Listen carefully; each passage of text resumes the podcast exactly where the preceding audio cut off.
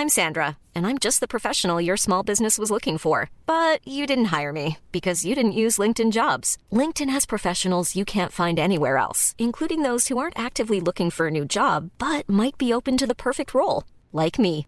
In a given month, over 70% of LinkedIn users don't visit other leading job sites. So if you're not looking on LinkedIn, you'll miss out on great candidates like Sandra. Start hiring professionals like a professional. Post your free job on linkedin.com/people today.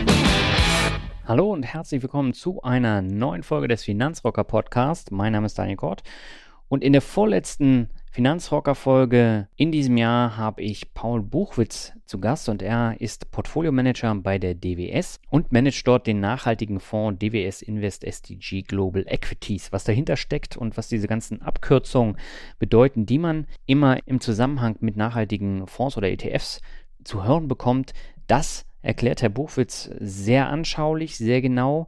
Und ich finde dieses Thema, was äh, ja immer nicht so genau definiert wurde bisher, auch nicht in, in meinem Podcast, das trägt eine ganze Menge dazu bei, dass man das Thema nachhaltige Geldanlage in Verbindung jetzt mit Aktienfonds, ETFs in Zusammenhang bringt. Das hat sehr gut funktioniert und wir sprechen unter anderem über die Abkürzung SDG, SRI und ESG. Wir sprechen über den Investmentprozess von diesem nachhaltigen Fonds, welche Richtlinien dort zum Tragen kommen und welche Kriterien abseits der Nachhaltigkeitskriterien dann angewandt werden, um jetzt Unternehmen in diesen Fonds zu packen und wie hoch auch die Kosten sind. Und ja, ist eine sehr spannende Podcast-Episode geworden. Bin überzeugt, dass du da noch einiges mitnehmen wirst. Und ich habe im Interview auch noch eine ganze Menge mitgenommen. Und äh, genau so soll es ja sein. Und ja, würde mich freuen, wenn du auch ein Feedback zu dieser Folge abgeben könntest du auf dem Blog unter www.finanzrocker.net und in dem Artikel. Alles weitere findest du auch in den Show Notes. Auf geht's! Meine Leitung geht heute in die Bankenhauptstadt Frankfurt zu, Paul Buchwitz. Und er arbeitet als Portfolio-Manager bei der DWS und verantwortet unter anderem den nachhaltigen Fonds DWS Invest SDG Global Equities. Und wir wollen über nachhaltiges Portfolio-Management, Nachhaltigkeitsrichtlinien und einiges mehr sprechen. Aber erstmal herzlich willkommen im Finanzrocker Podcast, Herr Bowitz. Ja, vielen Dank und einen schönen guten Tag aus Frankfurt. Ja, freut mich, dass es geklappt hat. Das ist ja auch ein Thema, was ich in meinem Podcast noch nicht so häufig besprochen habe. Deswegen freut es mich ungemein, dass wir dann auch ähm, ins Detail reingehen können beim Thema Portfolio Management. Bevor wir loslegen, erstmal eine Frage vorab zum Thema Nachhaltigkeit. Das hat ja in den letzten Monaten eine enorme Popularität erlangt, unter anderem durch Greta Thunberg und die Fridays for Future. Wie definieren Sie das Thema für sich persönlich? Also es gibt ja viele Facetten oder Schwerpunkte, wenn es um die Nachhaltigkeit geht, soziale, ökologische. Aber für mich also ganz grundsätzlich heißt Nachhaltigkeit, so zu leben und zu handeln, dass die nachfolgenden Generationen mindestens die gleichen Voraussetzungen und Möglichkeiten haben, sich zu entfalten, zu entwickeln, zu leben, wie wir es äh, tun, wie es unsere Generation tun kann. Und das bedeutet, dass wir zum Beispiel Ressourcen so nutzen, dass auch die folgenden Generationen diese mindestens im gleichen Maße nutzen können, beziehungsweise darauf zurückgreifen können. Und wenn wir jetzt auch nochmal beim Thema Greta Thunberg und Klimawandel bleiben, mhm. dann bedeutet das nur so viele Emissionen auszustoßen, wie auch wieder durch die Pflanzen oder die Natur gebunden werden können, also CO2-Emissionen verarbeitet werden können, sodass der Klimawandel hier nicht weiter quasi angeheizt wird. Mhm. War das für Sie auch wichtig bei der Entscheidung, jetzt so einen nachhaltigen Fonds zu betreuen? Auf jeden Fall. Also ich habe zwei kleine Kinder und es ist natürlich auch für mich ein persönliches Anliegen, dass man hier äh, eine Welt hinterlässt, in der auch meine Kinder noch quasi vernünftig ähm, leben können, ohne ohne große Einschränkungen. Insofern ist da, glaube ich, ein ganz großes Interesse auch persönlicher Natur. Und da mhm. freut es mich natürlich, dass ich hier auch äh, im Fondsmanagement sozusagen das Ganze bei der einer Anlagealternative umsetzen kann. Ja, dann würde ich sagen, dann steigen wir mal da direkt ein. Ich habe ja gesagt, Sie arbeiten als äh, Portfolio Manager und zwar im Team Sustainable Equity und im Team Zukunftsressourcen bei der DWS. Ähm, welche Schwerpunkte haben denn diese beiden Teams und wie setzen Sie dort die Nachhaltigkeitsziele? Also ich muss das mal klarstellen, der, der Zukunftsressourcenfonds, das mhm. ist ein Fonds, den habe ich quasi früher betreut. Der hat sich mit der Knappheit von Ressourcen, Wasser, Nahrung und Energie mhm. befasst. Äh, das ganze Thema haben wir jetzt, wie gesagt, ein bisschen breiter aufgestellt mit den DWS Invest SDG Global Equities. Das bedeutet, dass wir uns nicht nur mit quasi ähm, nachhaltigen Umweltthemen befassen, sondern auch mit sozialen Themen, ähm, mit dem Fokus hinsichtlich der Nachhaltigkeit. Und ähm, das ist so, dass ich in Teil des globalen Aktienteams bin bei der DWS. Mhm. Wir sind 14 Mitglieder quasi in diesem Team. Aber grundsätzlich haben wir natürlich den Zugriff auf alle Ressourcen der DWDS. Also wir haben global 900 Anlageexperten, die überall verteilt sitzen auf fast allen Kontinenten. Und da kann ich natürlich auch mein Research, also äh, quasi Anlageempfehlungen rausziehen, äh, die Expertise nutzen von, von diesen Leuten, ähm, also von der ganzen Firma quasi. Und so funktioniert das grundsätzlich bei der DWS. Mhm. Und innerhalb dieses Teams habe ich jetzt einen speziellen Nachhaltigkeitsfokus. Mhm. Und das bedeutet bezogen auf das Produkt, dass ich in Unternehmen investiere, deren Produkte und Serviceleistungen potenziell zur Erreichung der UN-Nachhaltigkeitsziele beitragen. Das ist ganz wichtig. Das ist das Thema. Das ist der quasi Investmentfokus des Produktes. Mhm. Was heißt UN-Nachhaltigkeitsziele? Gibt es da eine, eine bestimmte Definition? Ja, die Ziele sind 2015 ins Leben gerufen worden von der UN und wurden von allen UN-Mitgliedstaaten sozusagen angenommen. Alle Länder haben sich hier committed sozusagen, die Ziele auch zu erreichen.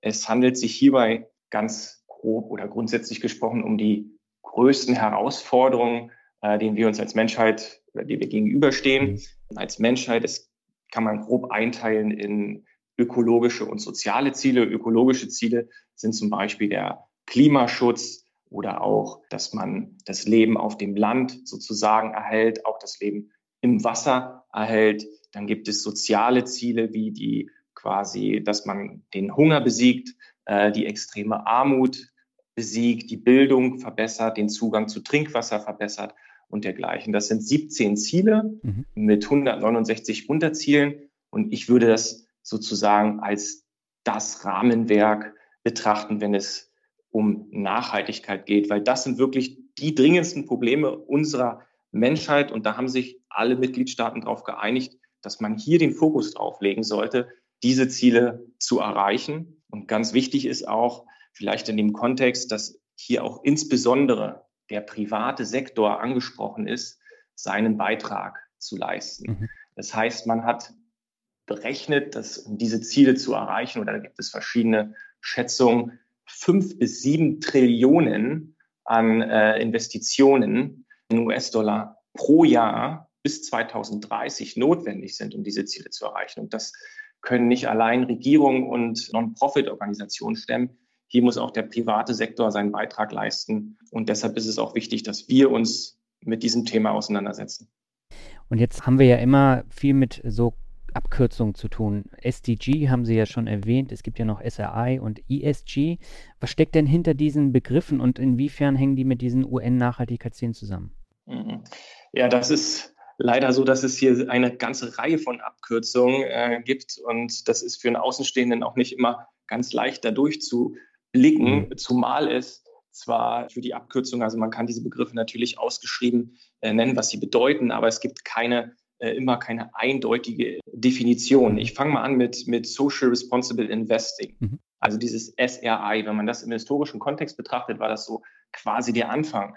Hier haben Investoren darauf Wert gelegt, dass nicht nur quasi die Rendite wichtig ist oder die Rendite ein wichtiges Ziel darstellt, sondern im historischen Kontext war es so, dass die Investoren hier angefangen haben, auch die Anlage so zu wählen, dass sie auch mit ihren ethisch-moralischen Ansichten quasi im Einklang steht. Mhm. Das hat grundsätzlich bedeutet, dass man bestimmte Sachen, die man moralisch halt nicht vertreten kann, ausgeschlossen hat von seinen Investments. Ganz klassisch ist zum Beispiel, wenn man sich jetzt den kirchlichen Sektor anguckt, da wurde zum Beispiel Alkohol äh, ausgeschlossen als Sektor oder Tabak, mhm. Waffen wurden ausgeschlossen.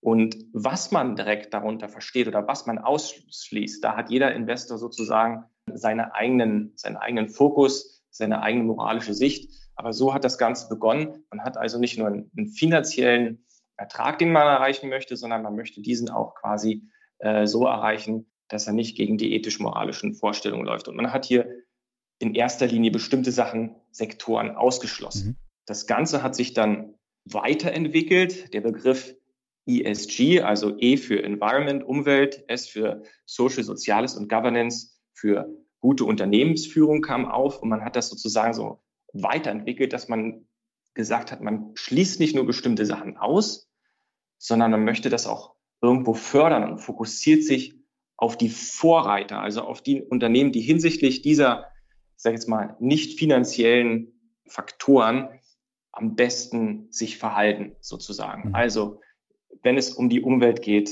am besten oder am effizientesten mit den vorhandenen Ressourcen umgehen, am wenigsten CO2-Emissionen ausstoßen, am wenigsten Energie verbrauchen, wenn es um soziale Komponenten geht, dass man hier guckt, dass Gleichberechtigung im Unternehmen auch gelebt wird. Das heißt, genauso viele Frauen in Führungspositionen sind zum Beispiel mhm. oder wenn es um gute Unternehmensführung geht, dass auch hier bestimmte Richtlinien eingehalten werden und umgesetzt werden im Unternehmen, die dazu führen, dass es auch nachhaltig quasi erfolgreich sein kann. Mhm. Also der Unterschied, wie gesagt, SEI war mehr Ausschluss, also Social Responsible Investing, und ESG ist halt auch Ausschluss unter anderem, aber zusätzlich noch die Fokussierung auf sozusagen die Unternehmen, die hier am besten abschneiden hinsichtlich dieser Kriterien. Und SDG, also Sustainable Development Goals, das ist quasi die Abkürzung für die UN-Nachhaltigkeitsziele. Ah, okay. Und ich würde es nochmal ganz kurz auch nochmal in, in, in Zusammenhang bringen, mhm. der Unterschied zwischen ESG und, und, und SDG. Ähm, wenn wir uns die Unternehmen hinsichtlich ihrer, ich sage jetzt mal, Performance der ESG-Kriterien angucken, ja.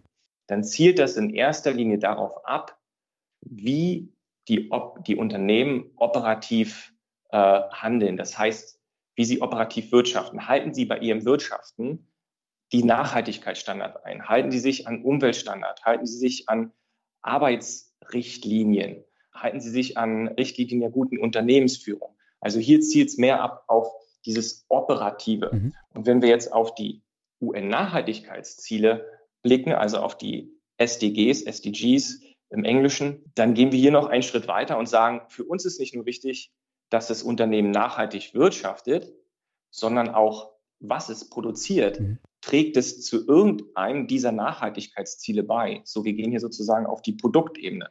Das heißt, dass das ganze Unternehmen im Prinzip, die ganze DNA des Unternehmens muss nachhaltig sein, um einen Platz in unserem Produkt zu finden. Mhm. Ich glaube, das ist nochmal ganz wichtig, dass man hier zwischen Produktebene trennt und auch nochmal zwischen dem, wie das Unternehmen wirtschaftet. Mhm.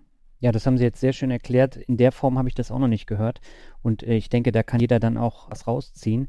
Jetzt habe ich aber noch mal eine Frage. Also ich werde ja ganz häufig nach dem Thema Nachhaltigkeit gefragt von Hörern, von Lesern. Und ich antworte dann immer, dass ich bei den Vermögensverwaltern immer das Problem habe, dass der Fonds oder ETF zwar nachhaltig sein mag, ich aber über den Kauf eines nachhaltigen iShares-Produkts beispielsweise immer auch BlackRock finanziere. Und BlackRock selbst investiert ja in Waffenhersteller, Zigarettenfirmen oder auch Glücksspielunternehmen.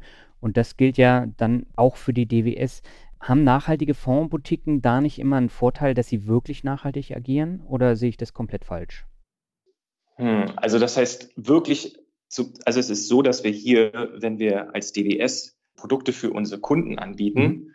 wir ja eine, man nennt es Fiduciarität, also eine Fiduciary Duty, sagen wir im Englischen haben. Okay. Das heißt, dass das Geld im besten Sinne für den Kunden verwalten müssen. Mhm. Und es gibt Kunden mit unterschiedlichen Anlagezielen und Wünschen. Mhm. Und es gibt Kunden, die möchten das explizit nicht. Die möchten explizit keine Nachhaltigkeitskriterien berücksichtigen.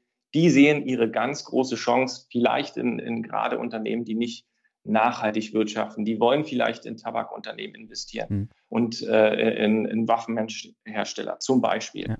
Nun ist es so, dass wir natürlich auch diesen Kunden zeigen und das, das werden Sie auch bei der DWS sehen, mhm. dass es auch eine nachhaltige Alternative zu diesen Produkten äh, gibt, die keine zum Beispiel solche Ausschlusskriterien haben und man keine Performance-Nachteile hat, wenn man zum Beispiel Waffenhersteller, Tabakhersteller zum Beispiel ausschließt. Mhm. Also das machen wir zum einen. Zum anderen ist es auch ganz wichtig zu verstehen, ähm, dass wir hier auch ähm, als DWS aktiv werden. Das heißt, selbst wenn ähm, wir mit den Fonds in Unternehmen investiert sind, mhm. die nicht nachhaltig wirtschaften, dann haben wir die Möglichkeit, über unser Proxy-Voting, das heißt über unser Abstimmungsverhalten bei Hauptversammlungen, mhm. positiv auf das Unternehmen einzuwirken. Nummer eins. Und Nummer zwei ist es auch so, dass wir uns natürlich auch die Unternehmen anschauen im Detail. Das erwartet man natürlich von uns. Ja. Und wenn wir Sachen, wenn, wenn wir Sachen finden, wenn wir ähm, sehen, dass ein Unternehmen irgendwo massiv gegen bestimmte Regeln der Corporate Governance, also der guten Unternehmensführung verstößt mhm. oder äh, auch wie es wirtschaftet, hier größere Verstöße hat, sei es, weil es zum Beispiel Arbeitsrichtlinien nicht einhält, dann treten wir mit dem Unternehmen in Kontakt. Wir schreiben es an, wir sprechen mit dem Management und wir wollen dazu eine Stellungnahme und das Unternehmen dazu bewegen, hier nachhaltiger zu wirtschaften. Und weil wir sehen natürlich auch, dass solche Unternehmen, und das ist auch ganz wichtig zu verstehen, wenn es ums Thema Nachhaltigkeit geht, dass solche Unternehmen mit größeren oder Investitionen in solchen Unternehmen mit größeren Risiken behaftet sind. Ja. Und äh, wir wollen natürlich diese Risiken, soweit es geht, äh, minimieren. Und deswegen, deswegen machen wir das. Und dann muss man auch gucken, am Ende, ähm, was dann effektiver ist. Das heißt, ähm, wenn wir, es gibt ganz viele Investorenverbände. Da ist eine die Climate Action 100 Plus. Da geht es darum, dass sich Investoren global zusammenschließen und die größten CO2-Emittenten auf der Unternehmensebene quasi anschreiben und sich hier engagieren, die zu einer nachhaltigeren Strategie zu bewegen. Und ähm, der Druck, den man dabei ausüben kann, kann man nur aus sozusagen ausüben, wenn man auch quasi in eine solche Unternehmen investiert ist. Mhm. Das heißt, wenn man Anteilseigner eines, solches, eines solchen Unternehmens ist. Und ähm, wenn man sich das anguckt, da gibt es auch eine Website und wir sind, wie gesagt, auch Teil dieser Bewegung, dann wird da auch einiges erreicht. So hat der BP-Konzern oder wurde erreicht durch diese Initiative, wo wir, wie gesagt, auch Mitglied sind, wurde erreicht, dass der BP-Konzern jetzt eine Strategie ausarbeiten muss, die im Einklang mit dem Paris Agreement, also mit den Klimaabkommen in Paris im Einklang steht. Das heißt, das 1,5 Grad Ziel zu erreichen. Und das ging nur, weil die Investoren halt in diese Unternehmen investiert sind und hier den entsprechenden Hebel haben, als Anteilseigner positiv auf dieses Unternehmen ähm, einzuwirken. Insofern, glaube ich, ist es auch ganz wichtig, dass man diese Unternehmen nicht grundsätzlich immer ausschließt, mhm. sondern auch hier versucht, über Engagement das Ganze in die richtige Bahn zu lenken. Und das funktioniert tatsächlich, wie Sie jetzt eben am Beispiel von BP dann auch erzählt haben. Genau, das kann man auch auf der Webseite sehen, Climate Action 100 Plus, mhm. da ist der ganze Fall nochmal dargestellt. Und BP wird jetzt eine Strategie zeigen oder ausarbeiten, mhm. die klimakonform ist und auch ihre Lobbyarbeit wird sich so in Zukunft ausrichten, dass es mit dem Klimaziel im Einklang steht. Und ich glaube, hier ist der Hebel einfach riesengroß. Wenn man solche Unternehmen in die richtige Richtung bewegen kann, kann man so eine positive Wirkung haben, die vielleicht noch größer ist, als wenn man die Unternehmen grundsätzlich einfach ausschließt beim Investieren. Mhm. Okay, Sie haben ja erwähnt, Sie arbeiten im Team Sustainable Equity und haben auch gesagt, Sie sind ein größeres Team. Wie viele Fonds betreuen Sie denn da? Also das ist, ich betreue die Strategie DWS Invest SDG Global Equities, mhm. über die wir gerade sprechen, ja. die auf sozusagen die Erreichung der Klimaziele abzielt. Das ist genau die, die Strategie, die ich auch innerhalb der DWS manage. Und die, das ist auch die einzige Strategie, die ich bei der DWS manage. Aber wir haben natürlich, wenn es um das Rahmenwerk mhm. geht, um die Expertise im Nachhaltigkeitsbereich, haben wir natürlich noch andere Kollegen, die uns dabei unterstützen. Wir haben auch ein eigenes thematisches Research-Team, was sich fokussiert hat auf ESG. Wir haben einen eigenen CIO, also Chief Investment Officer für nachhaltige Geldanlagen, mhm. der auch hier sozusagen Input liefert. Also insofern sind wir hier ganz gut äh, eingebettet sozusagen. Okay. Mit dem Nachhaltigkeitsteam. Dann lassen Sie uns mal konkret über den Fonds sprechen. SDG haben Sie ja schon erläutert. Wie legen Sie denn konkret jetzt an, in, in was für Unternehmen? Konkret müssen die Unternehmen, wie gesagt, zwei Kriterien erfüllen, grundsätzlich. Also müssen natürlich noch viele mehr, aber hinsichtlich der Nachhaltigkeit müssen sie zwei Kriterien erfüllen. Sie müssen einen signifikanten Beitrag potenziell zu diesen Nachhaltigkeitszielen erreichen oder erwirtschaften sozusagen. Und zum Zweiten müssen, wie sie das tun, ist für uns auch wichtig, wie ich schon erläutert habe, das müssen sie auch nachhaltig tun. Ich gebe Ihnen am besten mal ein Beispiel, um das zu verstehen. Das wäre super. Ein Unternehmen wäre jetzt Nehmen wir mal einen Batteriehersteller. Mhm. Ein Batteriehersteller, man kann diese Batterien nutzen, die er herstellt, um saubere Energie zu speichern. Damit ermöglicht man eine leichtere, leichtere Integration von äh, erneuerbarer Energie ins, ins Stromnetz. Zum einen, zum anderen kann man die natürlich nutzen für saubere Mobilität. Und für uns ist es ganz wichtig, das ist sozusagen der Beitrag zu einem der Nachhaltigkeitsziele, zum Klimaschutzziel zum Beispiel. Auf der einen Seite, auf der anderen Seite ist es uns wichtig, dass dieser Hersteller dabei nicht zum Beispiel Kinder beschäftigt, weil es günstiger ist, vielleicht in, in Entwicklungsländern oder die giftigen Chemikalien in die Umwelt entlässt. Das heißt, wir achten darauf, dass wie er das tut, auch noch nachhaltig ist. Mhm. Das ist sozusagen der Fokus an Unternehmen, die wir im, im Fonds sozusagen oder das, was wir suchen und auch im Fonds, wo wir investieren. Mhm. Wie bekommen Sie das mit, dass er dann tatsächlich auch nachhaltig wirtschaftet? Mhm. Ähm, da gibt es verschiedene Ansätze. Wir als äh, DWS, unsere quasi Kernkompetenz liegt in der, in der Aktienanalyse, in der Titelauswahl. Und wir beziehen die Nachhaltigkeitsdaten von externen, unabhängigen Datenlieferanten beziehungsweise Nachhaltigkeitsspezialisten. Mhm. Wenn wir uns die Ebene angucken, die operative Ebene, ob das Unternehmen alle Nachhaltigkeitsstandards einhält, dann äh, beziehen wir hier Daten von sechs internen Datenlieferanten, also auch von den drei großen Sustainalytics, ISS Ökom und MSCI. Und dann haben wir noch drei Spezialisten zusätzlich. Mhm. Das hat den Vorteil, dass man hier eine, eine bessere objektive Sicht aufs Unternehmen bekommt, weil es gibt ja, wie ich schon anfangs sagte, leider für ESG, es gibt keine eindeutige Definition, was ist jetzt nachhaltig und was ist nicht nachhaltig. Ja. Und da hat jeder so seine eigenen Vorstellungen und Schwerpunkte. Die einen haben mehr einen ökologischen Schwerpunkt, die anderen mehr einen sozialen. Da gibt es, wie gesagt, unterschiedliche Ansätze. Aber wir verfolgen halt die Strategie, dass wir sagen, wir bündeln sozusagen die Daten von allen sechs Datenlieferanten. Mhm. Und wenn wir hier sehen, dass zum Beispiel alle glauben oder sehen, dass ein Unternehmen nachhaltig ist, weil es ihre Analyse ergeben hat, mhm.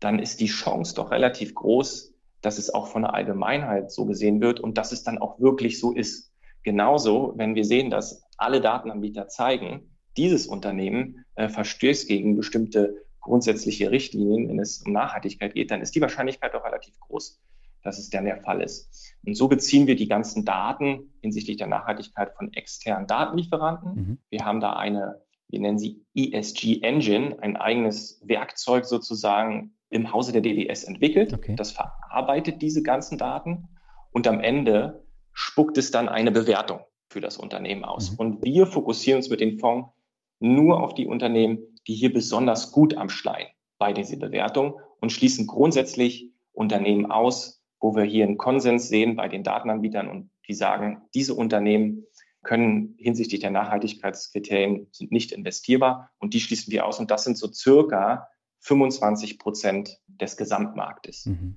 Und im zweiten Schritt, und jetzt kommt es zu den UN-Nachhaltigkeitszielen, hier ziehen wir die Daten von äh, MSCI, ja. nur von MSCI noch. Wir folgen hier natürlich der gleichen Strategie. Das heißt, wir wollen mehrere Datenanbieter hier auch äh, haben und ähm, das wird in Zukunft sehr wahrscheinlich auch der Fall sein. Das macht auch das Universum breiter. Aber momentan ist es MSCI und MSCI liefert uns die Umsatzanteile, die zu diesen Nachhaltigkeitszielen beitragen. Mhm. Und wie sie das machen, das ist vielleicht ganz interessant, mal auch hier ein Beispiel zu geben. Die arbeiten hier sehr eng mit Non-Profit, mit führenden Non-Profit-Organisationen zusammen. Mhm. Zum Beispiel, wenn es um das Ziel Hunger geht oder den Hunger zu besiegen. Ja. Und wir gucken, welche Unternehmen tragen dazu bei oder welche Umsätze können dazu beitragen. Dann hat MSCI hier zusammen mit Choice International gearbeitet und hat gefragt, welches sind denn zum Beispiel die Grundnahrungsmittel, wirklich die Grundnahrungsmittel? Äh, wie sieht denn da die Definition aus? Und Choice International hat dann eine Liste zusammengestellt, hat gesagt, das sind wirklich die Grundnahrungsmittel, zum Beispiel Reis, Brot und so weiter. Und dann wird geguckt von MSCI, die untersuchen dann zum Beispiel Nahrungsmittelhersteller, wie groß der Umsatzanteil ist an diesen genau definierten Grundnahrungsmitteln mhm. und wie groß dann der Beitrag potenziell auch zu den Nachhaltigkeitszielen ist. Und das haben sie gemacht, indem sie die Finanzberichte der Unternehmen angeschaut haben, indem sie auf Webseiten öffentlichen Daten zugegriffen haben und indem sie halt mit dem Management auch gesprochen haben und das Ganze nochmal verifiziert haben. Und wir bekommen dann diese Daten von MSCI und die werden dann auch in unser Engine verarbeitet und kriegen dann auch hier genau die Umsätze zugeteilt. Und wir fokussieren uns auf Unternehmen, die einen sehr hohen Umsatzanteil haben hinsichtlich des Beitrages zu den Nachhaltigkeitszielen. Mhm. Gibt es denn auch Kriterien abseits der Nachhaltigkeitskriterien, auf die Sie achten? Ja, selbstverständlich. Also ich sag mal, das ist der erste Schritt im Investmentprozess. Mhm. Und was danach folgt, wenn wir, wir fangen mit einem Universum an von äh, 8500 Unternehmen derzeit, das ist der MSCI All Country IMI. Mhm. Wie gesagt, wenn wir den ESG-Filter ansetzen, fallen für circa 25 Prozent der Unternehmen raus. Und wenn wir dann nochmal gucken hinsichtlich der, des Beitrages zu den Nachhaltigkeitszielen, ähm, kommen wir am Ende auf circa 650 bis 700 Unternehmen. Okay. Und die Analyse, die dann folgt, die ist sozusagen rein wirtschaftlich. Also so wie wir es bei allen unseren Fonds bei der DWS machen. Das heißt, wir gucken uns die Attraktivität des Geschäftsmodells an. Wie sieht die strategische Positionierung aus? Der Wettbewerbsvorteil. Wie stark sind die Markteintrittsbarrieren? Wie stark war die Marktanteilsfluktuation in der Vergangenheit? Wie sieht die Entwicklung ähm, hier aus? Wie stark ist die Marke zum Beispiel? Mhm. Wir gucken uns die Qualität des Managements an, Erfahrung des Managements, Industrieexpertise, Leistungen in der Vergangenheit, welche Erfolge konnte das erzielen, ähm, hat es Trends frühzeitig erkannt, hat es Kapital sinnvoll allokiert.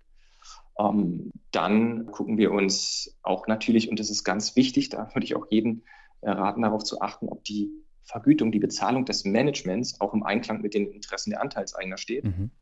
Also wie die, ist es transparent? Kann man die Gehaltskomponenten zum Beispiel sehen?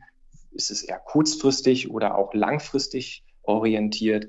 Das schauen wir uns mit an. Die Bilanz natürlich Verschuldung. Wie sieht die Verschuldung aus? Gibt es große Pensionsverpflichtungen oder die Gefahr von, äh, von Firmenwertabschreibung, Cashflow ähm, ist auch ganz wichtig, der operative Cashflow für uns. Der Free Cashflow auch im Vergleich zum Gewinn. Mhm. Ähm, das Ganze ist natürlich auch schwerer zu manipulieren für Unternehmen als einfach nur die Gewinnausweisung und natürlich die Qualität der Rechnungslegung. Ähm, also das sind alles ein paar ein Teil der Kriterien, die wir uns angucken. Das ist natürlich noch viel umfassender, mhm.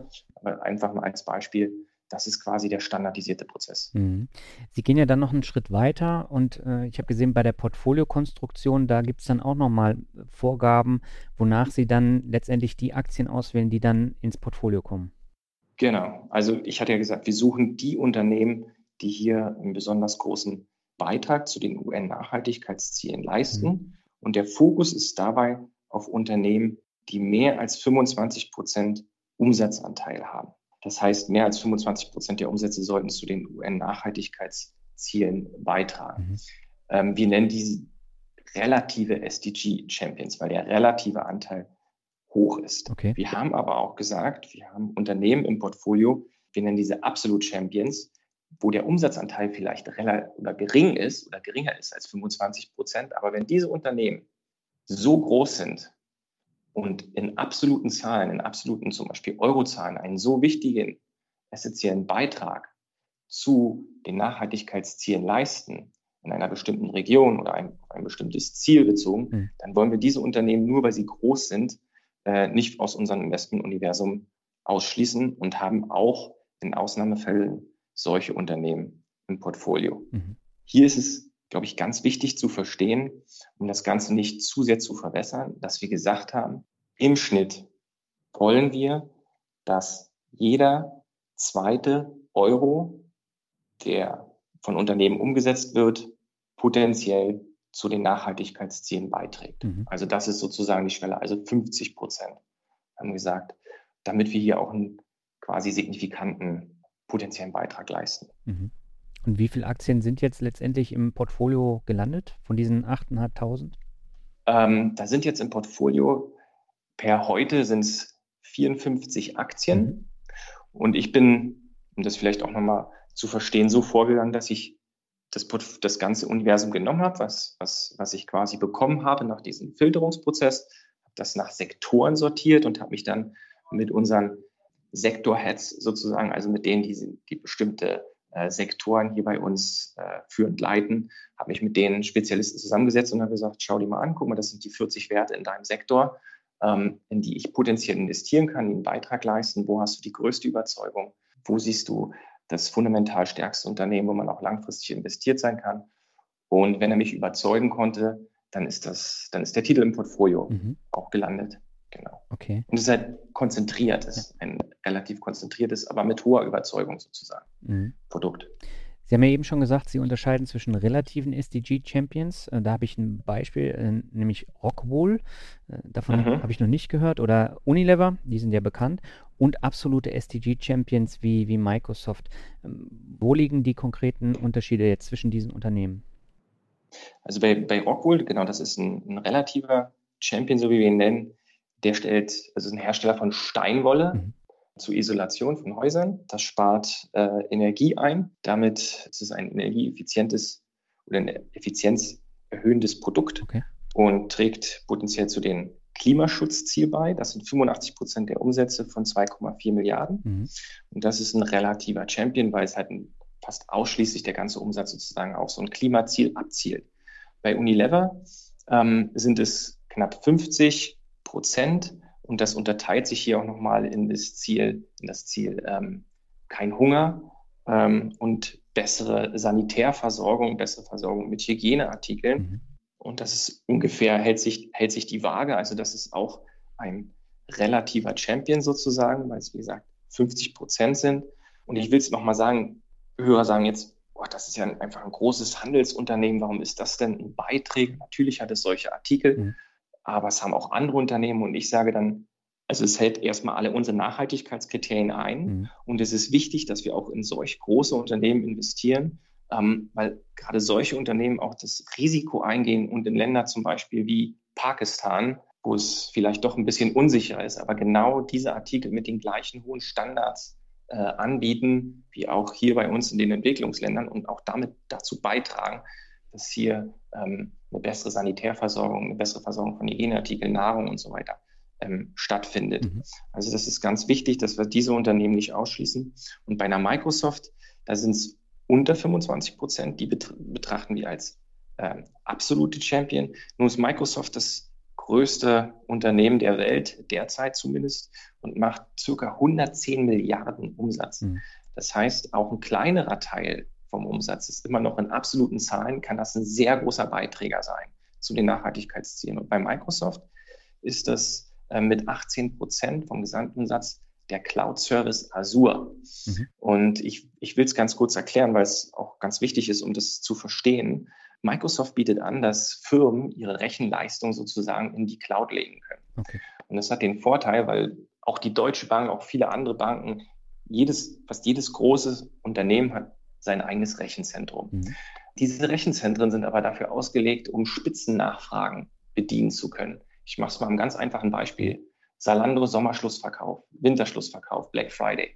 Die haben so viel Serverkapazität vorrangig, um auch in diesen Fällen mit der Nachfrage ähm, umgehen zu können. Das heißt aber im Umkehrschluss, diese Spitzennachfragen, die sind sehr, sehr selten. In 95 Prozent der Zeit laufen diese Server leer. Mhm. Die sind einfach an und verbrauchen Strom. Und das ist auch bei Firmen in Deutschland so, wenn es nachts ist, werden, werden die, die Firmen oder nach Dienstschluss werden die Server nicht ausgestellt, die laufen einfach weiter, verbrauchen Strom. Und wenn man das Ganze jetzt bündelt in der Cloud, zum Beispiel wie bei Microsoft, dann kann man hier natürlich die Nachfrageschwankungen reduzieren. Die Grundauslastung geht ganz stark nach oben. Wir haben kaum noch freilaufende Server, die jetzt quasi ohne Sinn einfach Strom verbrauchen. Und zum anderen hat Microsoft einen Großteil der Energie für diese Server äh, oder bezieht sie aus erneuerbaren Energiequellen. Mhm. Dann gibt es auch eine Studie im Netz, äh, die zeigt, dass wenn nur, dass man 93 Prozent Energie einsparen kann, wenn man sein eigenes Rechenzentrum in die Cloud legt, bis zu 98 Prozent CO2-Emissionen. Und wenn das nur 20 Prozent aller Unternehmen in den USA tun würden, mhm. könnte man die CO2-Emissionen von der Stadt von Washington sozusagen ähm, einsparen. Mhm. Und insofern ist es auch hier ein ganz wichtiger Beiträger zu den Nachhaltigkeitszielen und hat deswegen auch einen Platz bei uns ein Portfolio gefunden. Mhm. Alles klar. Jetzt habe ich ja ganz viele Anleger, die legen in den ganz normalen MSCI World ETF an. Wenn man jetzt mal Ihren Fonds vergleicht mit den MSCI World auf SDG-relevante Umsätze, wie, wie hoch ist da der Unterschied? Also der Unterschied ist sehr groß. Mhm. Wir haben jetzt die letzten Daten, die wir bekommen haben von MSCI, da war es so, dass wenn man einfach in einen MSCI ETF anlegt, man 6% ähm, Umsatzbeitrag hat mhm. zu den Nachhaltigkeitszielen. Und das vergleicht sich zu im Schnitt 50 Prozent, wenn man das quasi, also jeder zweite Euro, wenn man das quasi bei uns anlegt. Das heißt, man erreicht nicht durch Zufall eine hohe Kontribution zu den Nachhaltigkeitszielen, sondern man muss schon gezielt danach suchen. Mhm. Und äh, das ist ja auch quasi, was wir als Zusatzleistung zur Rendite unseren Anlegern zur Verfügung stellen wollen. Mhm. Wenn ich mir jetzt so Ihre Top 10 Positionen im Fonds anschaue, dann liegt die Konzentration der, der Top 10 Unternehmen so zwischen 3 und 5 Prozent. Planen Sie auch ein Unternehmen höher als 5 Prozent zu gewichten oder ist es so der, der Korridor, in dem Sie da vorgehen? Nee, das ist das, also wir könnten natürlich aus, im gesetzlichen Rahmen noch höher gehen, mhm. Auch äh, laut unseres äh, Verkaufsprospektes, aber 5 Prozent ist so das, was ich als quasi auch unter Risikogesichtspunkten angemessen äh, betrachte. Denn man muss ja eins sehen, mhm. obwohl wir natürlich eine sehr gründliche Analyse machen, kann es ja trotzdem vorkommen, dass vielleicht ein Unternehmen auch mal die Quartalszahlen nicht trifft und dann enttäuschte Anleger verkaufen und das Unternehmen eine starke Korrektur sieht. Ja. Und wenn man dann meinetwegen auch schon bei 5 Prozent 10 Prozent Einbruch des Aktienkurses hat, bedeutet das ja auf der anderen Seite auch 50 Basispunkte, mhm. die man verliert. Und insofern ist 5 Prozent so das, was ich als Maximum betrachte, was ich aktiv in eine Position äh, anlegen würde. Es kann natürlich sein über die Zeit, wenn sich eine Position sehr gut entwickelt, dass man nochmal drüber über diese 5 Prozent kommt. Mhm. Aber dann würde ich auch irgendwann vielleicht äh, Gewinne realisieren, um das Risiko hier zu reduzieren. Mhm. Gibt es denn außer den Aktien noch andere Vehikel, die in dem Fonds drin stecken? Nee, also das ist ein reiner Aktienfonds, mhm. der wirklich nur, nur Unternehmen, global. Okay, weil ich hier äh, noch gesehen habe, dass ähm, Sie REITs drin haben. Ja, das ist, das ist, das ist ein, auch ein Unternehmen aus dem Technologiebereich. Das ah. wird auch äh, quasi gehandelt. Das ist quasi auch im Aktiennest, das, das ist eine Aktie, das ist als REIT sozusagen geschlüsselt bei MSCI, mhm. aber das ist auch ein Unternehmen im Cloud-Bereich, also ein Aktienunternehmen. Ah, okay. Sie haben ja vorhin gesagt, ähm, Sie sind ein größeres Team. Ähm, wie viele Personen kümmern sich denn nur um, um die Aktienauswahl von den einzelnen Aktien für diesen Fonds? Also wir sind nur für diesen Fonds zu zweit. Ich mhm. als äh, quasi Lead-Portfolio-Manager oder als der, der quasi den Hut auf hat, wenn es um die Entscheidung geht und stimme mich da mit meinem Deputy, also mit meinem Vertreter, den Tim Bachmann ab. Mhm. Der hat einen ähnlichen Fokus, der managt den DWS Invest Climate Tech Fonds bei uns, der ist noch stärker auf das Thema äh, Klima fokussiert okay. und mit ihm stimme ich das zusammen ab. Wobei, wie gesagt, die Empfehlung, wir haben über äh, oder circa 900 Anlagespezialisten, mhm. die bekommen wir von den Kollegen quasi weltweit und diskutieren das natürlich auch äh, in unseren äh, Meetings, die wir täglich haben, hier auch in Frankfurt. Mhm. Ja, und Sie haben ja auch noch die Software und äh, das muss ja auch alles gemanagt werden und äh, das fließt dann natürlich alles auch in die Kosten mit ein. Denn so ein Team finanziert sich ja man nicht so eben bei. Äh, wie hoch sind denn die Gesamtkosten von Ihrem Fonds? Also wir haben natürlich einen Ausgabeaufschlag, der ist 5 Prozent, mhm. wobei ich eins sagen muss und ich glaube auch Ihre informierten Hörer kennen bereits viele Wege, um diese 5% quasi zu umgehen. Man ja. kann den Fonds auch an der Börse kaufen oder online, mhm. äh, wahrscheinlich auch ohne Ausgabeaufschlag. Und zum Zweiten sind Verwaltungskosten fallen von 1,5% an, wo ich sage, das ist im Wettbewerb eher am unteren Ende. Mhm. Also es ist jetzt verglichen mit aktiven Fonds jetzt nicht, nicht äh, übermäßig teuer, möchte ich mal sagen. Mhm. Eine Gewinnpauschale oder sowas gibt es nicht? Nee, das gibt es nicht. Okay. Wenn mir das trotzdem zu teuer ist, kann ich auch über ETFs so nachhaltig und erfolgreich investieren? Es gibt ganz speziell bezogen auf die UN-Nachhaltigkeitsziele wenig Angebot im Passivbereich. Mhm. Das, das, das muss ich so sagen. Also da habe ich jetzt nicht, wir haben natürlich auch geguckt, aber da habe ich jetzt nicht viel gefunden. Mhm. Das ist aber wahrscheinlich nur eine Frage der Zeit, weil das Thema, das sehen wir jetzt, wird von immer mehr äh, Wettbewerbern aufgegriffen. Mhm. Wir sehen im aktiven Bereich, dass immer mehr Fonds aufgelegt werden, die sich genau diesen Fokus auch widmen. Und ich glaube, das ist nur eine Frage der Zeit, bis hier auch im passiven Bereich quasi nachgezogen wird, so möchte ich es mal sagen. Mhm. Jetzt haben Sie nach einem Jahr äh, eine Performance bei gut laufenden Märkten bei knapp 20 Prozent und das Fondsvolumen, das liegt ungefähr bei 226 Millionen Euro. Wie schätzen Sie persönlich den Erfolg des Fonds bisher ein? Also ich persönlich finde, das ist ein sehr guter oder sehr, sehr, sehr großer Erfolg. Mhm. Einmal, weil wir es geschafft haben, auch wenn es ein sehr kurzer Zeitraum ist und auch keine Indikation für zukünftige Performance, aber wir haben es zumindest geschafft, mhm.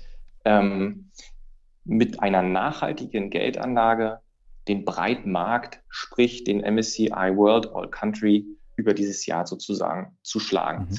Das ist mir ganz wichtig, dass man auch den Anlegern zeigt, und da gab es in der Vergangenheit so ein paar, sage ich mal, Fehleinschätzungen oder beziehungsweise Sichtweisen, die das nicht so richtig reflektiert haben, weil immer gedacht wurde, man muss Performance sozusagen liegen lassen, wenn man nachhaltig investiert. Mhm.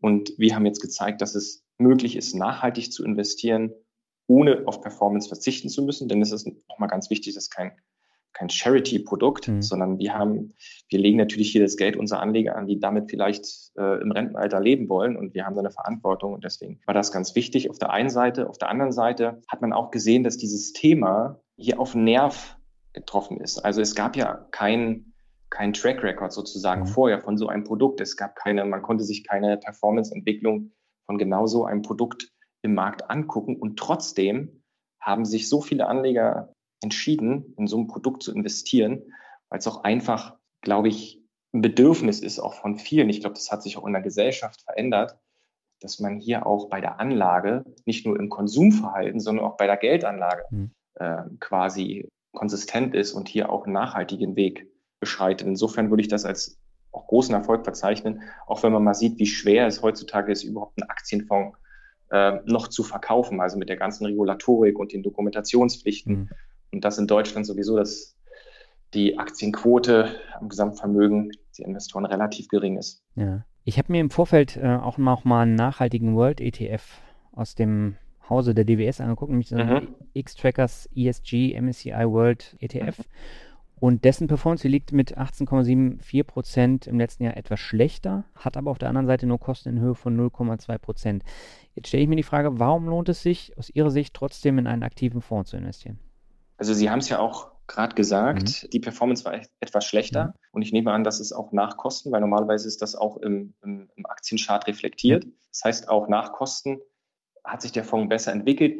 Das ist der Anspruch, den wir haben im aktiven Fondsmanagement. Das war ein kurzer Zeitraum, aber natürlich wollen wir das auch längerfristig zeigen, dass wir in der Lage sind, mit aktivem Fondsmanagement den passiven Markt zu schlagen. Daran müssen wir uns messen lassen. Mhm. Zum einen, zum anderen, ja, das ist ein ESG-Produkt auch. Das heißt, hier wird, wie ich gesagt habe, vorrangig geguckt, man auf der operativen Ebene die Unternehmen, die nachhaltig agieren. Mhm. Das heißt, da können zum Beispiel auch ein Medienunternehmen drin sein, vielleicht eine Zeitungs- äh, oder ein Kinobetreiber, der das ganz nachhaltig macht, aber das Produkt selbst trägt nichts zu den UN-Nachhaltigkeitszielen bei. Mhm. Also da ist schon mal ein Unterschied. Aber ich möchte auch noch mal grundsätzlich sagen, dass natürlich auch Passivprodukte ihre Berechtigung haben und auch ins Portfolio von jedem Anleger gehören. Mhm. Insofern ist es mir ganz wichtig oder das Wichtigste, dass die Anleger überhaupt in Aktien langfristig investieren und das nachhaltig tun. Das sind so meine beiden sozusagen Schwerpunkte. Mhm. Aber natürlich ist das auch eine Alternative. Ja. Jetzt würde mich natürlich noch interessieren, wie investieren Sie denn selbst Ihr Geld? Auch nachhaltig über Fonds und ETFs oder sogar in Einzelaktien? Ja, also leider bleibt mir gar nicht so viel Geld zum Investieren, weil ich, weil ich, ähm, ich bin 2007 nach Frankfurt gekommen aus Berlin und in Berlin habe ich sehr, sehr günstig für 200 Euro in einer 90 Quadratmeter WG gewohnt. ähm, bin dann nach Frankfurt gekommen und sollte für ein 20 Quadratmeter Zimmer 500 Euro bezahlen. Das habe ich nicht, also irgendwann habe ich es nicht mehr übers Herz gebracht, so viel Geld für Miete auszugeben. Und deswegen habe ich mich damals auch für, für den Kauf einer Immobilie entschieden. Und dann kamen Frauen und Kinder dazu und größere Wünsche. Und dann, ja, ist das halt ziemlich stark in Immobilien geflossen, das ganze Geld. Mhm. Aber ich habe natürlich auch in Aktien angelegt ähm, und zwar auch in einen Fonds der DWS, in einen Sparplan. Mhm. Und da muss ich Ihnen ganz ehrlich sagen, der erfüllt nicht unsere Nachhaltigkeitskriterien. Okay. Aber da wir fast für jedes Produkt jetzt auch eine nachhaltige Alternative anbieten, eine Strategie, die das Ganze mit äh, Nachhaltigkeitsregeln sozusagen tut, werde ich das mittelfristig oder kurzfristig auch äh, umschichten, sozusagen auf eine nachhaltige ähm, Variante. Einzelaktien äh, habe ich nicht. Das hängt auch damit zusammen mit, mit den Regulatorien. Es ist sehr schwierig für einen Fondsmanager noch äh, privater Ebene da tätig zu werden. Mhm. Ähm, weil ich mir alles abzeichnen lassen muss äh, von meinem Vorgesetzten und äh, auch Dokumentationspflichten habe. Und insofern ist das meine Liebe zu, zu Aktien sozusagen, liebe ich dann aus, indem ich die Titel für den Fonds auswähle. Okay. Wie sehen Sie denn äh, Ihre Zukunft und auch die Zukunft des Fonds? Ja, das ist eine, das ist eine gute oder eine, eine sehr schöne Frage. Und ich habe gehofft, dass wir da auch noch drauf zu sprechen kommen, ja. weil bis jetzt haben wir uns immer über diese positive Wirkung unterhalten der Anlage oder die potenzielle positive Wirkung. Mhm. Aber ich glaube, ähm, dass das ein ganz, ganz starker struktureller Trend ist und auch unter Renditegesichtspunkten für die Anleger sehr interessant sein kann. Zum einen liegt es an der Regulatorik, die sich hier ändern wird. Also die EU hat diesen EU Sustainable Finance Action Plan. Und die EU möchte Geld in nachhaltige Geldanlagen lenken. Da macht sie ernst. Und da wird es wahrscheinlich dazu kommen, dass im nächsten Jahr äh, die Regulierung geändert werden muss. Mhm. Und Anleger, wenn sie jetzt ein Beratungsgespräch haben, nicht nur hinsichtlich ihrer Liquidität, Risikobereitschaft und so weiter abgefragt werden müssen, sondern ein weiterer Punkt hinzukommt, nämlich ob Nachhaltigkeit ihnen wichtig ist. Ja. Und wenn man mal einfach so ein bisschen die Indikationen nimmt, die man so hat äh, im täglichen Leben, sei es die Friday for Futures Bewegung, sei es die starke Position äh, der Grünen zum Beispiel mhm. nach den letzten ähm, Wahlen, dann zeichnet sich hier ab, dass in Zukunft ein großer Teil auch sagen wird, ja, Nachhaltigkeit ist mir wichtig. Und das heißt, dass Produkte, die das nicht berücksichtigen, Nachhaltigkeitskriterien, sozusagen ausfallen als Anlageempfehlung. Mhm. Das heißt im Umkehrschluss, dass ich glaube, mit dieser Änderung werden wir noch mehr sozusagen Fokus oder Nachfrage nach solchen nachhaltigen Produkten erleben. Zum einen. Zum anderen ist es auch so, dass institutionelle Investoren in Zukunft zeigen müssen, ob sie Nachhaltigkeitskriterien beim Investmentprozess wie zum Beispiel Klimarisiken berücksichtigen. Mhm. Sie können sich vielleicht vorstellen, institutionelle Investoren sind zum Beispiel auch also die Manager von äh, Pensionen, von großen Unternehmen. Die können sich, glaube ich, nicht vor die Belegschaft stellen und sagen, wir haben euer Pensionsgeld angelegt, aber Klimarisiken, Nachhaltigkeitskriterien gucken wir uns überhaupt nicht an. Mhm. Das glaube ich nicht. Ich glaube, und ich sage mal, was gemessen wird, wird auch gemanagt, dass diese Kriterien viel stärker in den Investmentprozess einbezogen werden und somit auch hier die Nachfrage nach nachhaltigen Anlagen steigen wird.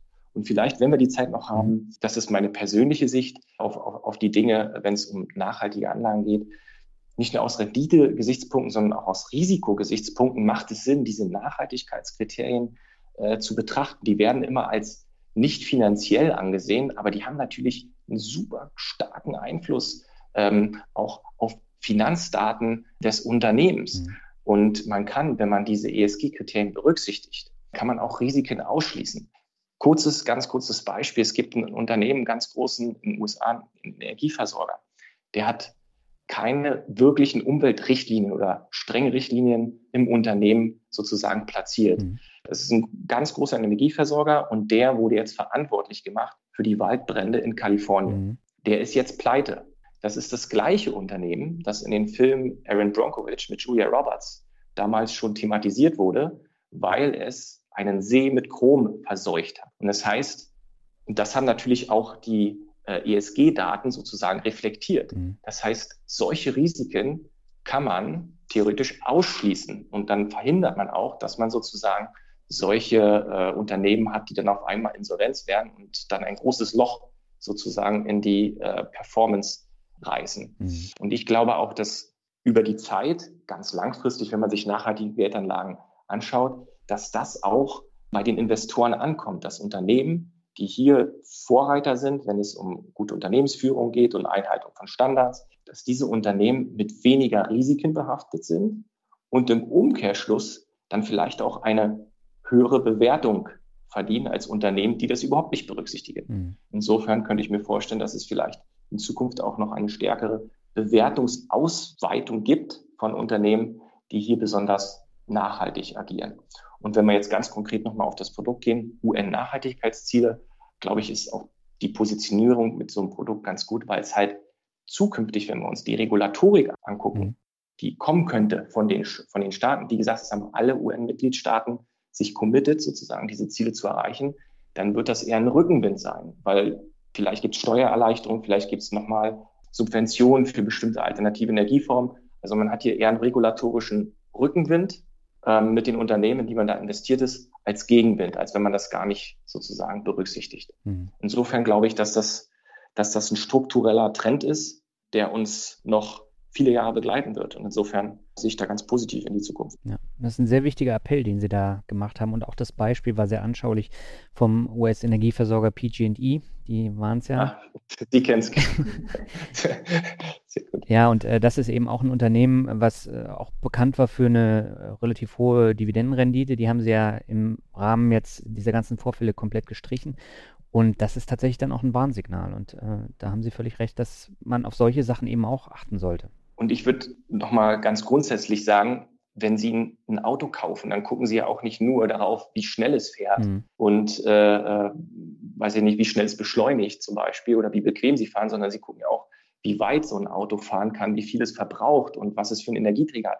Es macht auch gar keinen Sinn als Investor, solche Daten einfach auszublenden. Ja. Man muss doch diese Daten mit einbeziehen. Die haben doch einen, wirklich einen, eine Auswirkung auf den Erfolg des Unternehmens. Mhm. Insofern finde ich es ist es auch die Pflicht, und so haben wir das auch bei der DWS gemacht, wir haben dieses Thema integriert in, in der ganzen Plattform. Das heißt auch Fonds, die nicht quasi alle Nachhaltigkeitsstandards bedienen, sozusagen von der DWS, müssen sich diese trotzdem anschauen und die Risiken, die daraus erwachsen, wenn man jetzt ein Unternehmen hat wie PG&E, das halt diese Standards nicht einhält. Ja. Man muss sich dieser Risiken äh, bewusst sein. Genau. Ja, da bin ich ganz bei Ihnen. Und ich würde sagen, wir kommen jetzt zum Abschluss zum obligatorischen Word Shuffle. Das heißt, ich nenne Ihnen Begriffe und Sie sagen einfach, was Ihnen dazu einfällt. Das kann kurz sein, kann ein bisschen länger sein. Und beginnen möchte ich mit Berlin. Oh, meine Heimat, das ist die für mich tollste Stadt. In Deutschland zumindest. In der ich gerne leben würde, mhm. aber beruflich geht das halt leider nicht. Und ich habe mich jetzt auch mit Frankfurt angefreundet und muss sagen, das hat sich auch ganz positiv entwickelt. Sehr schön. Kommen wir zum nächsten Begriff. Das ist äh, mein obligatorischer Begriff Rockmusik. Rockmusik ist ein Teil meines Musikportfolios, wenn ich jetzt mal in der Fondsmanagersprache bleibe, okay. nimmt vielleicht so 10 bis 15 Prozent ein. Und wenn ich da auf eine unterbewertete Perle hinweisen darf, Bench Rose, eine Band aus Köln, die ich super finde. Und ich glaube, von der werden wir noch viel mehr hören in Zukunft. Oh, von denen habe ich auch noch nichts gehört. Da werde ich gleich mal nach dem Interview reinhören. Müssen Sie unbedingt machen. Where do we go? Okay, das mache ich glatt. Der nächste Begriff, Sehr schön. das ist Reisen. Reisen, das ist für mich ganz, ganz wichtig. Ich komme aus einem aus dem ja, ehemaligen Teil äh, oder aus dem Osten sozusagen des Landes, ehemaligen Osten aus der DDR, mhm. habe da noch einen Teil meiner Jugend verbracht und wir hatten natürlich auch damals schon die, die tollen Reisebilder im Fernsehen gesehen. Wir konnten damals auch sagen Westfernsehen empfangen. Und da hat sich schon immer eine große Sehnsucht aufgebaut. Äh, vor allem, weil uns immer gesagt wurde, da wirst du nie hinkommen. Mhm. Insofern ist das ganz tief bei mir verwurzelt. Und für mich ist es ein ganz großes Glück und äh, Freiheit, dass ich viel reisen kann und darf und das auch in der Vergangenheit äh, gemacht habe, auch nachhaltig mit dem Rucksack. Mhm. Und ähm, das hat auch in Zukunft hoffentlich, wird das ein großer Teil meines Lebens oder meiner Lebenszeit in Anspruch nehmen. Mhm. Was ist so Ihr Lieblingsreiseziel? Also in der Vergangenheit muss ich sagen, ähm, hat mich am meisten Lateinamerika beeindruckt. Mhm. Also von der Landschaft her, von der Bevölkerung, vielleicht weil ich auch ein bisschen die Sprache spreche, ich da einen näheren Bezug. Aber das ist das auch von der Abwechslung her das Land, was ich bisher oder den Kontinent, den ich bisher am beeindruckendsten fand. Okay. Der nächste Begriff ist Finanzwelt. Schlechtes Image muss ich auf jeden Fall verbessern und ich hoffe, das wird es auch in Zukunft tun und wir wollen da einen wichtigen Beitrag zu leisten. Hm. Merken Sie denn, dass das Thema Nachhaltigkeit so generell in der Finanzbranche und, und auch in Frankfurt äh, immer mehr zum Thema wird? Ja, auf jeden Fall. Also das ist war in, in der Vergangenheit, ich sag mal, das hat sich jetzt entwickelt und am Anfang, man hat es auch gesehen, war es schwer, Leute dafür zu begeistern. Mhm. Und mittlerweile ist die Expertise, also wenn man Nachhaltigkeitsexpertise hat, mhm. ist man sehr gefragt momentan in der Finanzbranche und äh, natürlich auch insbesondere in Frankfurt. Also da versucht jetzt jeder, weil natürlich auch die Wettbewerber erkannt haben, wie wichtig dieses Thema ist und dass sich auch das Konsumverhalten ändert und dass sich auch die Einstellung der Leute zu diesem Thema ändert. Mhm. Und insofern ist das momentan sehr on vogue, möchte ich mal sagen. Okay. Der vorletzte Begriff ist Zukunft. Zukunft. ja, ich hoffe, dass, dass äh, meine Kinder auch in eine, in eine ja, rosige Zukunft gucken können, beziehungsweise in, in, in eine Zukunft, die nicht überschattet ist von Klimawandel, von sich einer aufspaltenden Gesellschaft, äh, von einer sich zunehmenden Armut, Hunger. Das, das hoffe ich wirklich und ähm, hoffe, dass ich da auch einen kleinen Beitrag zu leisten kann. Sehr schön. Und schließen möchte ich mit meinem zweiten Standardbegriff, das ist Glück. Also, wenn ich jetzt mal den, mich beziehe auf ähm, das Glück des Momentes, dann ist es, wenn ich es rechtzeitig nach Hause schaffe, bevor meine beiden kleinen Töchter schlafen und ich mit denen noch im Bett toben kann, obwohl das meine Frau immer nicht so gerne sieht, wenn ich die noch so aufpushe, bevor die schlafen sollen. Aber das ist für mich das größte Glück sozusagen. Sehr schön. Herr Buchwitz, haben Sie vielen Dank für das sehr interessante, vielfältige und nachhaltige Interview. Ähm, das hat bei mir auch ähm, einen gewissen Prozess des Nachdenkens angeregt und äh, ich glaube, das war auch der Hauptgrund für dieses Interview, warum ich das unbedingt machen wollte. Sehr gerne, jederzeit wieder. Vielen Dank.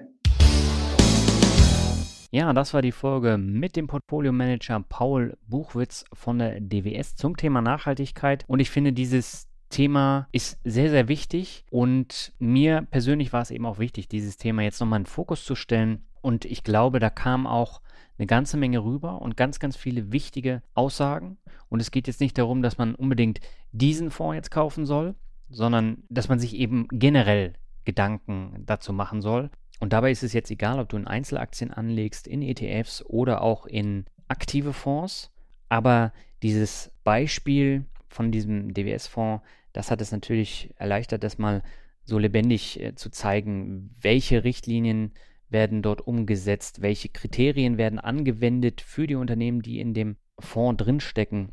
Und ja, eben auch diese, diese Beispiele wie jetzt am Ende PG&E, welche schlimmen Nachteile es hat, in solche Unternehmen dann auch zu investieren als Einzelaktieninvestor und dass man eben auch solche Kriterien bei der Aktienauswahl achten sollte. Und das war für mich persönlich auch eine wichtige Erkenntnis. Ähm, wenn du dich mit dem Thema beschäftigen möchtest, über diesen Podcast hinaus, dann ähm, ja, schau dir einfach mal die unterschiedlichen Listen an. Ich packe nochmal ein paar Links in die Show Notes. Da kannst du dich dann auch nochmal ein bisschen schlau machen. Und ich habe zum Abschluss nochmal drei kürzere Bewertungen für dich, die ich nochmal kurz vorstellen möchte. Die erste stammt von Christoph W. und er schreibt leider erst zu spät. Leider erst zu spät habe ich das Medium Podcast für mich entdeckt und somit keine Ahnung, dass es Finanzpodcasts gibt. Vielleicht hätte ich nicht alle Fehler gemacht. Lieber Daniel, vielen Dank für deinen Podcast. Die Themen sind super interessant und erweitern den eigenen Horizont. Highlights sind für mich bis jetzt die Folgen mit Hüpfbogen und Zukunftsblind. Freue mich auf die kommende Staffel. Ja, lieber Christoph, erstmal herzlichen Dank für die tolle Bewertung und zu spät ist es nie. Man kann immer noch eine Menge draus machen, wenn man es denn entdeckt hat. Und äh, wie gesagt, bei mir war das Thema Geldanlage ja auch jahrzehntelang kein Thema. Und ich habe es ja erst mit 33 wirklich in die eigenen Hände genommen. Ich habe aber in der Zwischenzeit ein Vermögen aufbauen können, einfach weil ich mir ein ganz anderes Geldbewusstsein angeeignet habe, weil ich mich jetzt äh, täglich auch mit dem Thema Geld beschäftige. Und ich glaube, zu spät ist es nie und ähm, du kannst ja auch eine ganze Menge aus den Podcast-Folgen an Inspiration rausnehmen und die dann auch umsetzen. So zum Beispiel die kommende Folge, die schon in eine ähnliche Richtung geht wie die Hüpfbogen, die du eben erwähnt hast. Und äh, da würde ich eigentlich jedem und jeder raten, da mal reinzuhören. So, die zweite Bewertung stammt von Blumentopf28. Er schreibt, toller Finanzpodcast. Hallo Daniel, vielen Dank für diesen super Podcast mit sehr interessanten, abwechslungsreichen Themen und Interviewpartnern. Deine bodenständige und ruhige Art finde ich sehr angenehm. Ich hoffe, diese hohe Qualität wirst du auch zukünftig beibehalten. Sehr gut gefallen mir wiederkehrende Gäste wie Alexander oder Lars. Mir persönlich wird das definitiv nicht langweilig. Ja, auch dir vielen herzlichen Dank für die Bewertung. Und bei den wiederkehrenden Gästen ist natürlich das Problem, dass irgendwann halt die Geschichte auserzählt ist, wenn keine neuen Geschichten dann dazukommen. Und beispielsweise bei Lars ist es so, da haben wir, ich habe drei Interviews mit ihm geführt, weil der Finanzvisor rockt, das war sogar das vierte. Und da fand ich nicht, dass sich da besonders viel wiederholt hat. Und äh, gerade jetzt auch das, das letzte Mixtape mit Lars, Alex und Lenny fand ich zum Beispiel auch super spannend, aber so von den Hörerzahlen war es jetzt ja doch deutlich hinter anderen Folgen. Aber da ist es mir tatsächlich wichtiger, dann neue Aspekte zu zeigen, als jetzt nochmal im Teil über P2P-Kredite oder so zu sprechen. Das haben wir ja dann auch bei der Finanzwiese Rock gemacht. Und äh, bei Alexander von Rente mit Dividende ist es ja ähnlich. Da haben wir versucht, auch ähm, die Themen jetzt nicht alle wieder und wieder zu behandeln, sondern auch neue Aspekte dann damit reinzubringen. Und das hat auch gut funktioniert, finde ich. Ja, müssen wir überlegen, wenn es zu einer fünften Folge kommt, welche Themen wir dann behandeln, aber das kläre ich dann erst, wenn es soweit ist. Und die letzte Bewertung stammt von Alex aus dem Odenwald und er schreibt Danke für die gewonnene Zeit. Hallo Daniel, herzlichen Dank für deinen super Input. Sparen macht mir schon immer Spaß, aber mit deinem Podcast geht es bei mir auf die Überholspur. Und das Beste ist, er hat mich inspiriert, die Vier-Tage-Woche einzuführen. Bin jetzt finanziell teilunabhängig und genieße die gewonnene Zeit bzw. optimiere weiter meine Investitionen. Nochmals herzlichen Dank. Ja, klasse Bewertung, Alex. Vielen Dank dafür. Und freut mich, dass du jetzt das Thema Vier-Tage-Woche eingeführt hast. Ich habe die zweieinhalb Tage Woche eingeführt, äh, jetzt mittlerweile seit September und habe dadurch natürlich auch viel mehr Möglichkeiten, den Podcast voranzutreiben, beziehungsweise beide Podcasts ja, meine Investitionen optimiere ich jetzt nicht mehr wirklich. Das läuft. Und wenn ich mich dann mit ja, einzelnen Anlageformen auseinandersetze, also beispielsweise wenn ich jetzt eine neue Aktie kaufe, dann äh, beschäftige ich mich natürlich damit, aber das ist relativ selten mittlerweile. Und ich bin eigentlich ganz zufrieden, dass es mehr oder weniger auf Autopilot läuft und ich dann immer nur beispielsweise die Dividenden eintrage oder dann äh, die P2P-Zinsen dann am Anfang des Monats und äh, das ist eigentlich schon, schon alles, was ich mache. Aber es freut mich, dass du hier so viel mitgenommen hast, dass du jetzt finanziell teilunabhängig bist. Ja, damit bin ich jetzt auch am Ende der vorletzten Folge dieses Jahres angekommen. Die letzte kommt in zwei Wochen. Wie gesagt, ist ein super spannendes Hörerinterview. Nicht verpassen. Und bis dahin wünsche ich dir alles Gute. Ciao.